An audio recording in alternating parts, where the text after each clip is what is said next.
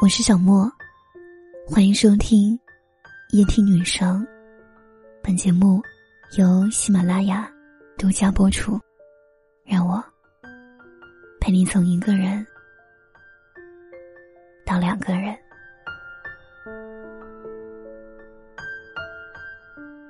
还记得朋友小苏州吗？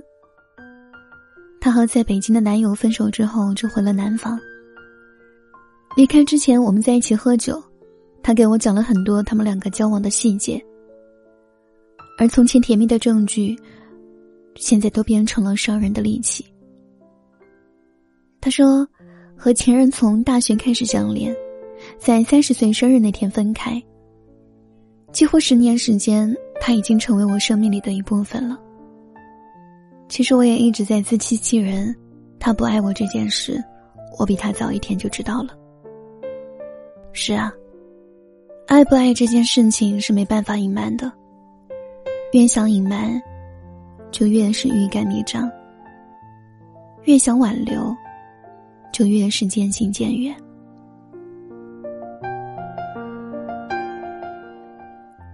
刚在一起的时候，两个人之间好像什么都会分享：街边长得奇形怪状的树，路人背的颜色鲜艳的包。以及突然飘来的烤红薯的香味。那时候的他们有说不完的话，生怕错过对方生活里的每一个细节。可是后来，男友的手机里有了新的表情包。从不追星的他开始单曲循环陈奕迅的歌，习惯用的香水也换了味道。男友说是同事分享的，可女人的第六感告诉他，很多东西开始变质了。刚在一起的时候，他是男友生活的最优级。同事聚餐要跟他报备，有女同事想坐男友的车回家，男友会先问他同不同意。他加班，男友还会准备好晚餐送到他公司楼下。那个时候，他是偏爱，是首选，是例外。可后来，自己却成了备选，成了可有可无的存在。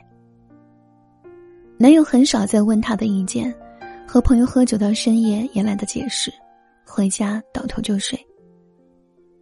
他每天躺在自己的左侧，可像隔了一条银河。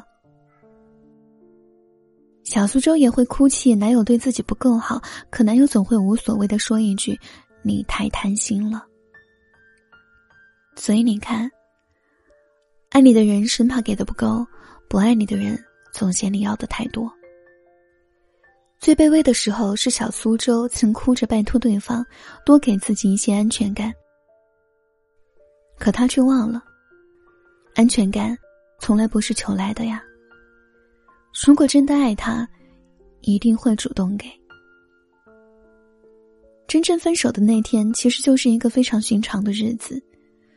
男友发来长篇大论，解释他们之间为什么不合适，甚至还恳求让他放过自己。原来，十年时间不过是为了验证，最爱的那个人是错的人。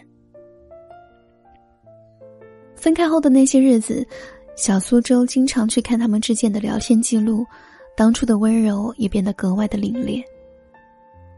他曾忍住无数个想联系对方的时刻，因为他也在心里知道，爱而不得的人再联系就不礼貌了。爱情真残酷啊！你涉水而过，却不代表拥有过那条河。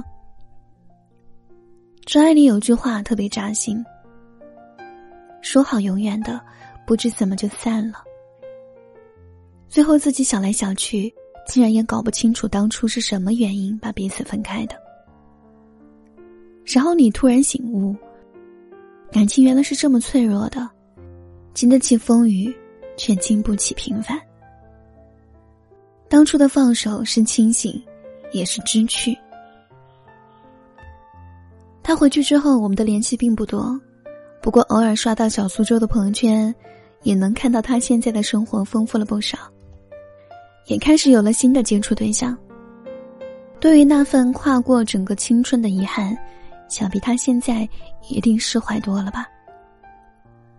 他应该也会明白，人海中相遇的人，是迟早要归还于人海的。来日方长是电影情节，现实生活里大都是人走茶凉，黯然退场。但无论如何，无论经历多少次失败，生活都是要往前走的。你也要记得好好爱自己。花店虽然不开了，灯花依然会开。